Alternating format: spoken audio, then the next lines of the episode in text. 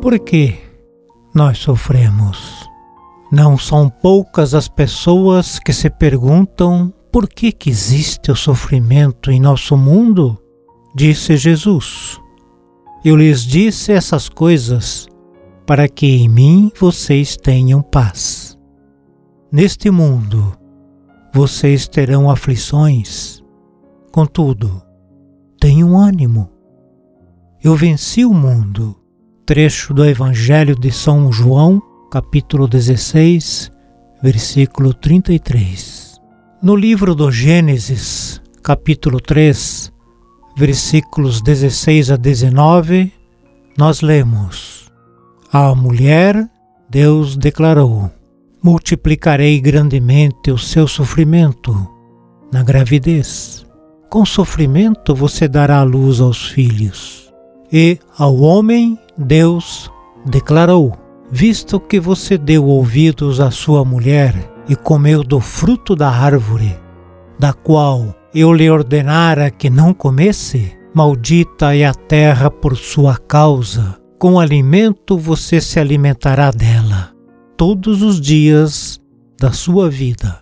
Ela lhe dará espinhos e ervas daninhas, e você terá que alimentar-se das plantas do campo. Com o suor do seu rosto, você comerá o seu pão, até que volte à terra, visto que dela foi tirado, porque você é pó e ao pó voltará.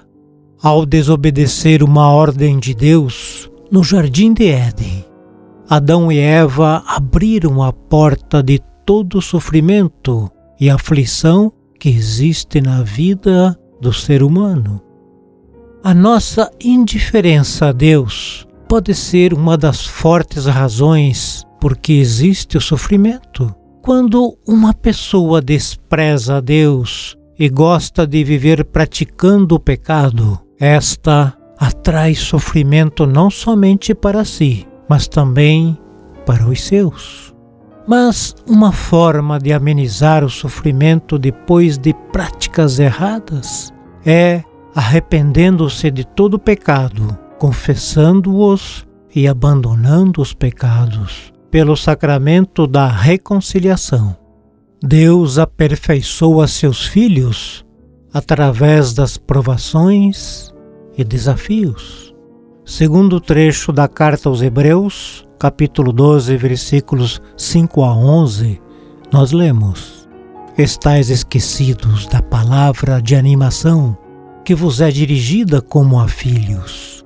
Filho meu, não desprezes a correção do Senhor, não desanimes quando for repreendido por Deus.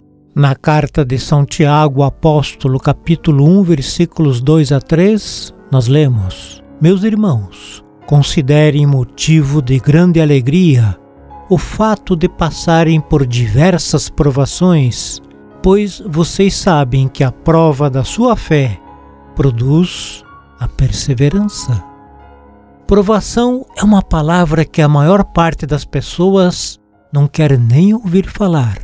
Elas sabem que esta palavra, na maioria das vezes, pode representar desconforto e desestabilização.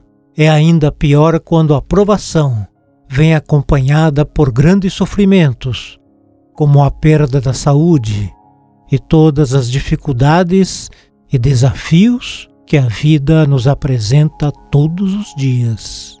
Nesta mesma carta de São Tiago, encontramos uma preciosa instrução.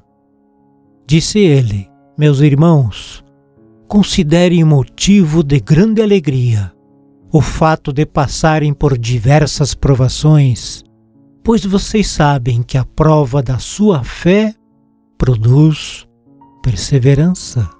Com essa proposição de Tiago apóstolo, até mesmo a forma como comumente se olha para a provação muda, não mais com pesar ou desespero, mas com alegria.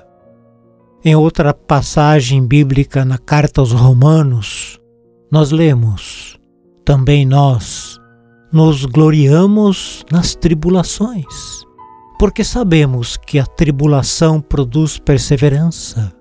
A perseverança leva a uma virtude aprovada, e a virtude aprovada desabrocha em esperança, e a esperança não nos decepciona,